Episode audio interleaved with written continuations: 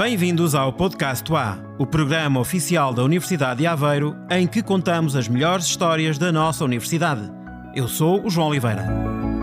Desta vez, vamos conhecer um antigo aluno da UA que junta magia à ciência para contar histórias educativas. Vamos falar do voluntariado na Universidade de Aveiro e vamos aos soluços até à pergunta para a qual fomos em busca da resposta na rubrica Será mesmo assim? Tudo isto em mais um podcast do A que começa agora.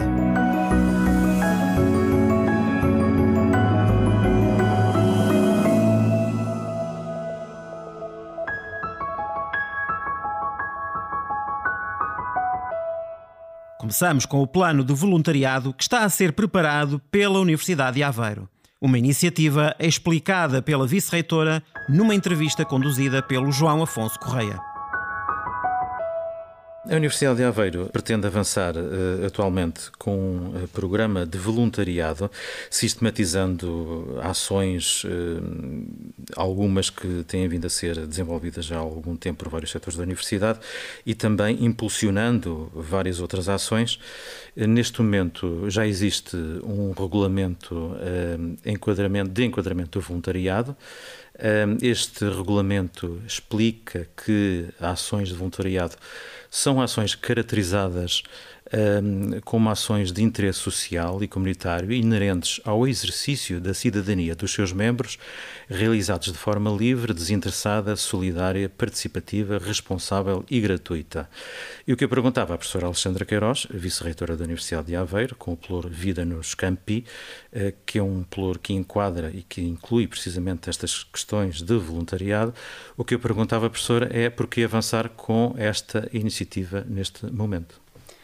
Olá. Um, é importante referir que a questão do voluntariado na Universidade de Aveiro já, já existe há muito tempo. Nós temos ações de voluntariado uh, que, que, que, são promovidas por diferentes entidades, uh, todas elas fazem parte da, da, da, comunidade académica ou que levam a, a, a ao contributo da comunidade académica para essas iniciativas e já existem desde há, há muito tempo.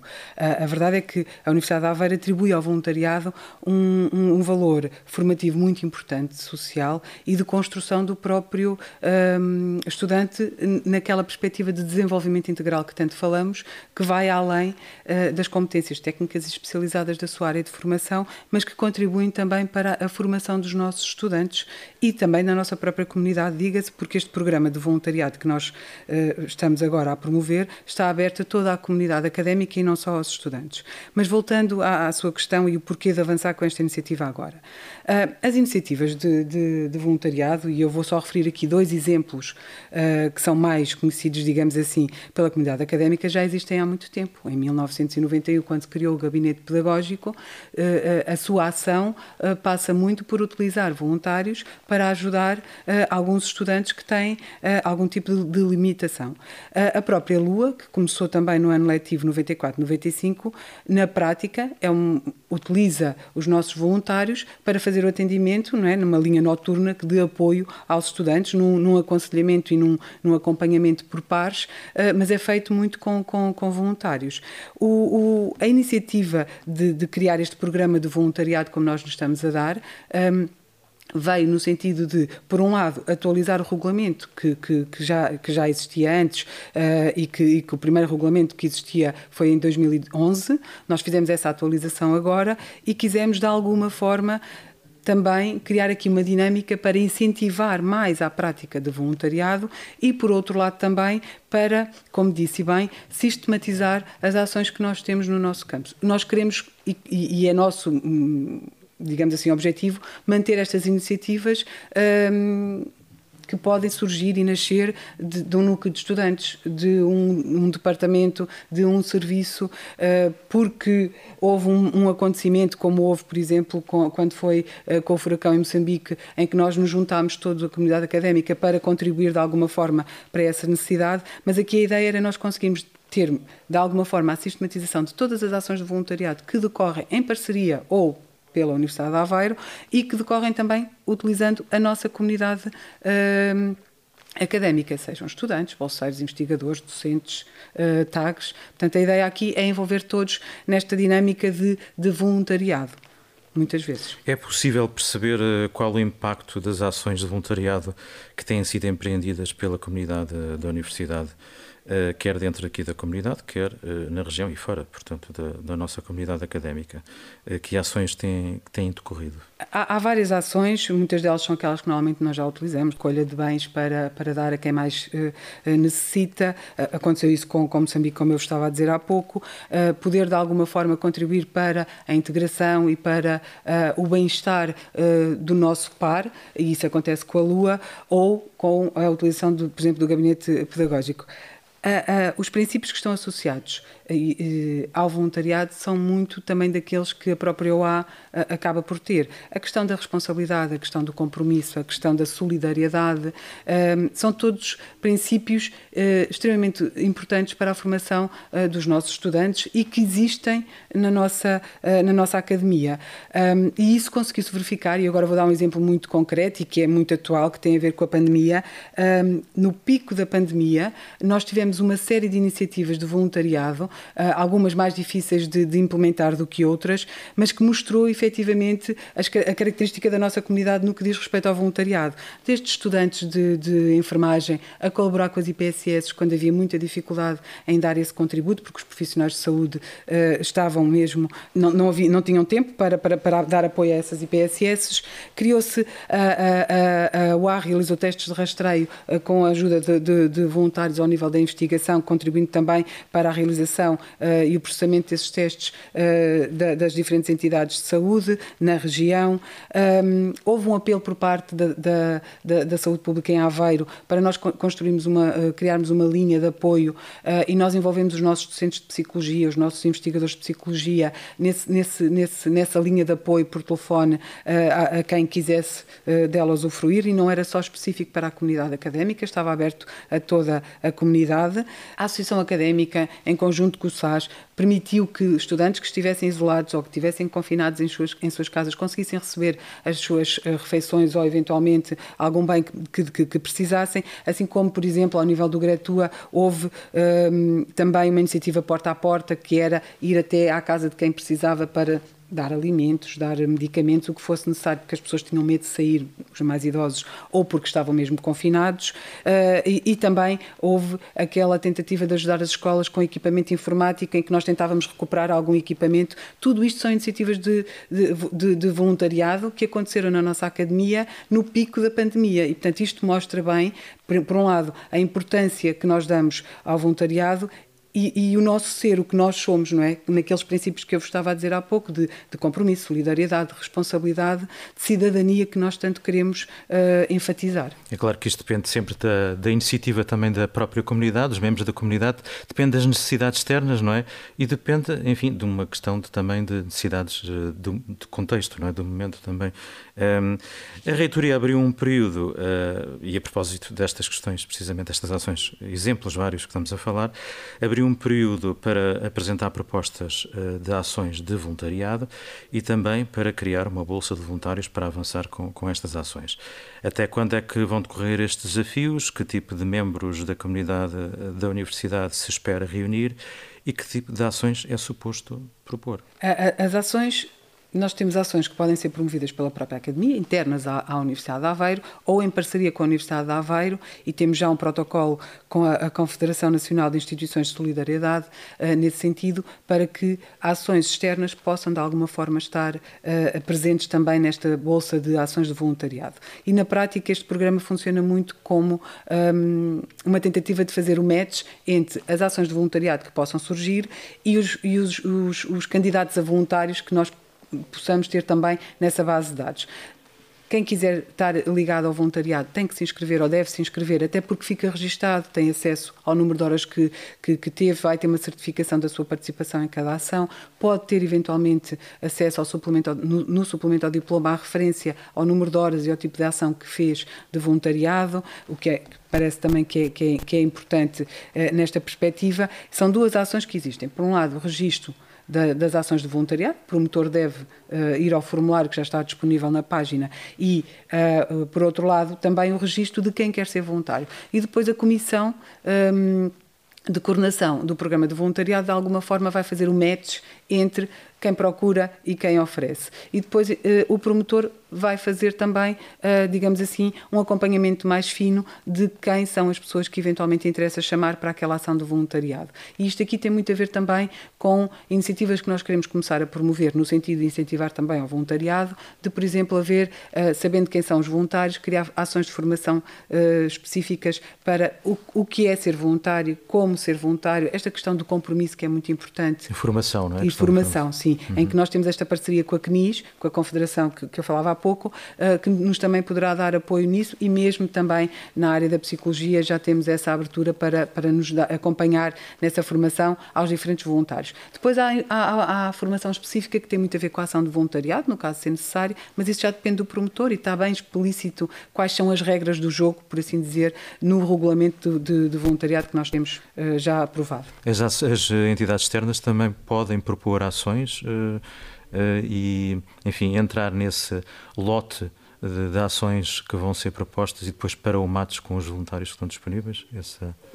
Podem, podem. Era como eu estava a dizer, ou seja, o facto de termos aqui esta ligação à Confederação Nacional de, de, Instituições de Solidariedade faz com que elas consigam também depois entrar como parceiras. É óbvio que tem que haver sempre aqui.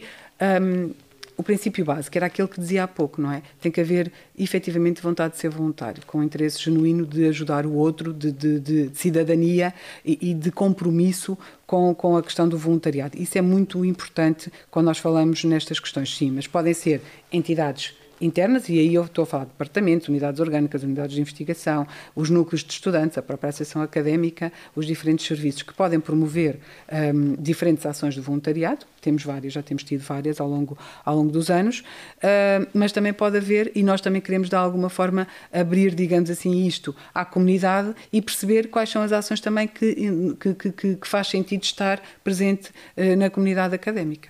É claro que as ações de voluntariado devem ser exercidas, desenvolvidas de uma forma sempre desinteressada, mas uh, haverá algumas vantagens uh, com, para quem, para os voluntários, nomeadamente, um, que vão ser propostas neste programa de voluntariado? Sim, portanto, era, é, é, como eu referi assim ao de leve na, na, na questão anterior, ou seja, o voluntário neste momento participa de forma genuína, mas não vai ter ou não consegue ter de forma rápida e expedita uma certificação, um, digamos assim, um comprovativo em como teve naquelas horas a, a, a, contribuir para aquela ação de voluntariado. A ideia de nós termos esta sistematização e este registro de quem é o voluntário, em que ações é que participa, vai nos permitir uh, fazer isso. Também queremos, obviamente, que haja uma avaliação, quer das ações do voluntariado, quer do próprio papel do voluntário. A ideia aqui é que, efetivamente, nós estejamos a contribuir para uma sociedade melhor, não é? Uh, mais solidária. E depois, depois, consoante o número de horas que é feito, isso está previsto em regulamento, uh, e, e, eu devo dizer também que este regulamento foi buscar muito a legislação nacional que existe uh, sobre a questão do voluntariado, pode haver uh, a atribuição no suplemento ao diploma a referência das horas que fez e do tipo de voluntariado que, que exerceu.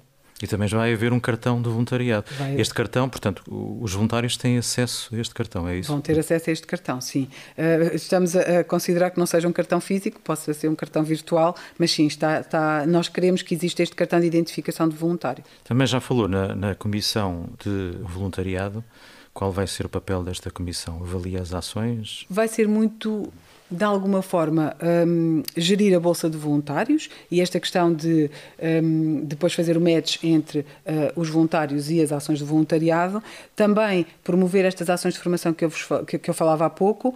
Um, e depois também promover algumas iniciativas em termos de, de, ações de voluntariado, que podem ser internas ou que podem ser com ligação a entidades externas. Isso nós temos que ver a questão da parceria, depois como é que fazemos essa celebração, digamos assim, dos acordos específicos com, com entidades externas. Um, e depois passa muito também esta comissão por a tal sensibilização e dinamização uh, da, da, do programa de voluntariado junto à comunidade académica e, obviamente, o envolvimento de entidades parceiras que possam interessar para este projeto. A professora Alexandra Queiroz, vice-reitora da Universidade de Aveiro, para esta área hum, de vida nos campi. Eh, e mais informações sobre este programa de voluntariado que está a ser preparado e outras hum, eh, informações necessárias neste contexto, como por exemplo o regulamento de voluntariado, podem ser, hum, estão disponíveis e podem ser vistas eh, na página específica do portal da Universidade de Aveiro, www.ua.pt pt voluntariado. Alexandra Queiroz, vice-reitora da Universidade de Aveiro, aqui em entrevista a apresentar este plano de voluntariado da UA.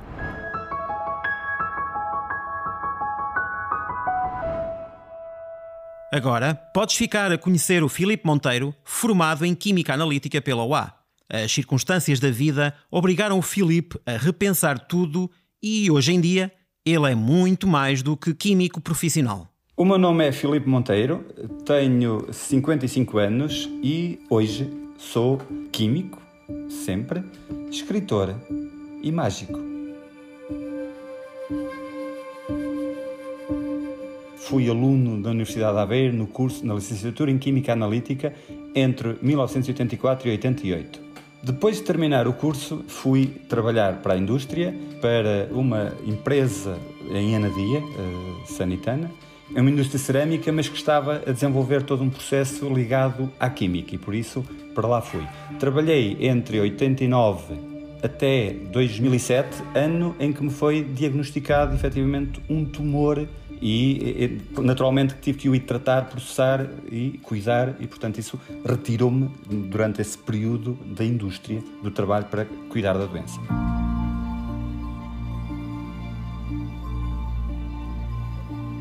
Desde 2009 e com efetivamente a impossibilidade de vir de continuar a fazer exercer a atividade na indústria que estava, eh, tomei uma decisão que não foi novidade porque eu já em 2004 tinha começado a fazer a escrita de um livro. E então, inclusivamente durante os meus tratamentos de quimioterapia no cadeirão, ia escrevendo, sem, sem, mas sem grandes objetivos. Mas depois, com esta nova realidade, decidi canalizar para aí mais uh, as minhas energias, a minha dedicação. E dediquei-me então à escrita de livros. Em 2011 publiquei o meu primeiro livro, um livro infantil-juvenil, e que depois comecei a fazer a apresentação aos amigos, aos colegas e às escolas, aos amigos professores que me levaram às escolas.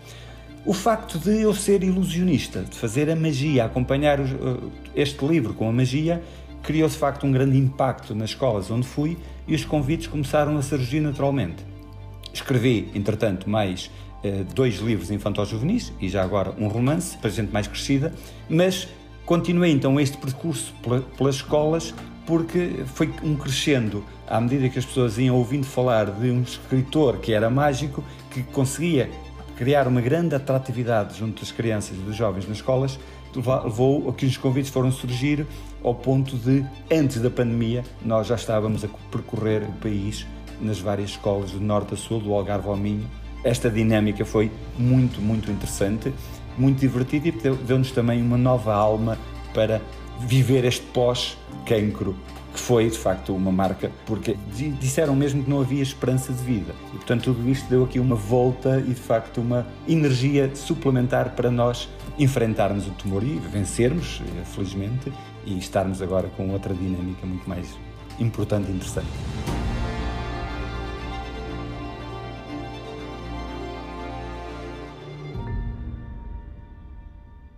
Paixão pela magia surgiu já em 97, com entrada nos clubes de ilusionismo em Portugal, a Associação Portuguesa de Ilusionismo, nomeadamente, e o Clube Ilusionista Fenianos no Porto, e com isso, eh, pronto, nunca mais me abandonou porque a magia estava, era uma, algo que sempre me fascinou e provocar este fascínio nas outras pessoas eh, também foi algo extraordinário. E depois então a ligação e o casamento entre a magia e os livros e depois com a química e a ligação à, à promoção da ciência divulgação da ciência, eh, pronto, é aquilo que nós dizemos um casamento perfeito.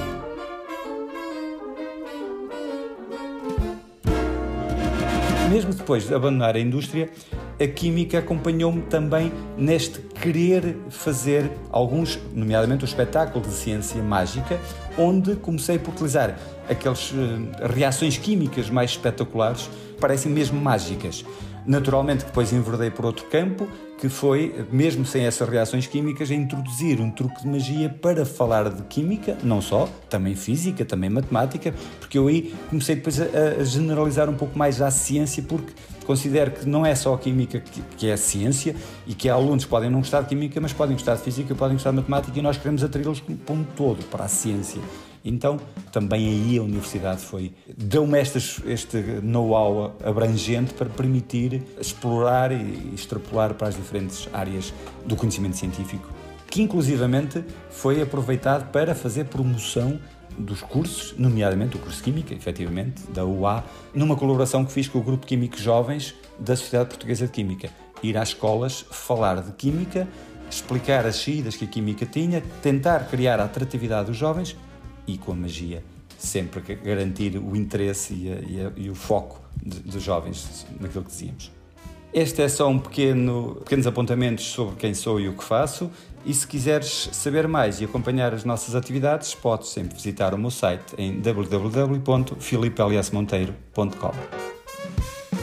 Para além de tudo o que já faz, o Filipe Monteiro também colabora com o Departamento de Química da UA, reunindo regularmente com investigadores e acompanhando projetos de estudantes em final da licenciatura, mestrandos e até estudantes de doutoramento.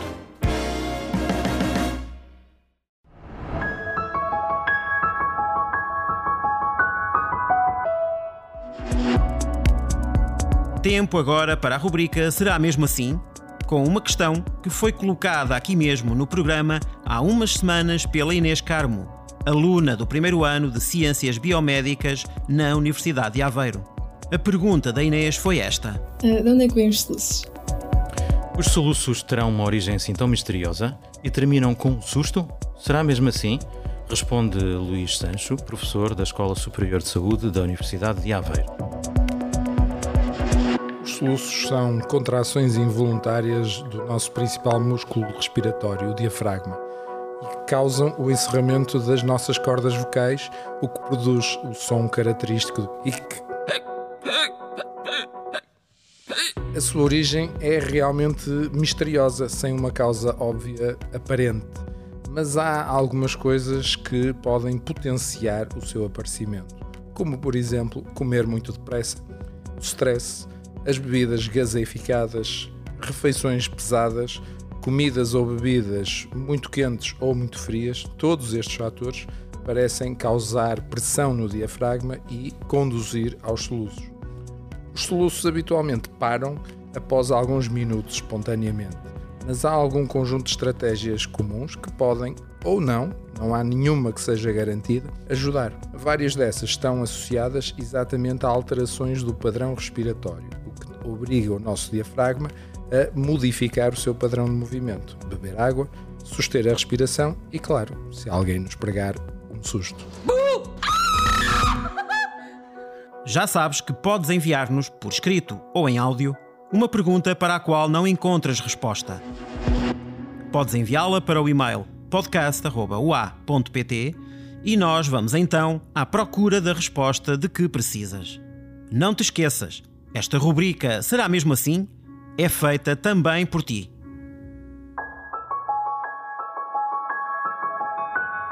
Há uma outra parte deste programa que também podes ser tu a fazer.